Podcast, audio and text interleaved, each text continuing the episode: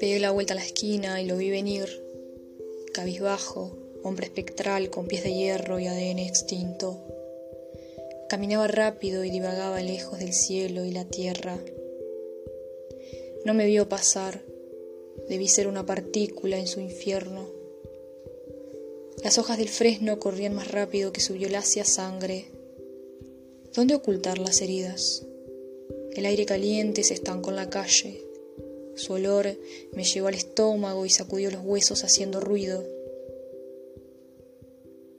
Siempre mantuve mi sueño salto en el filo de la luna y sin embargo caigo en cuenta que somos de carne, efímeros y frágiles como una palabra.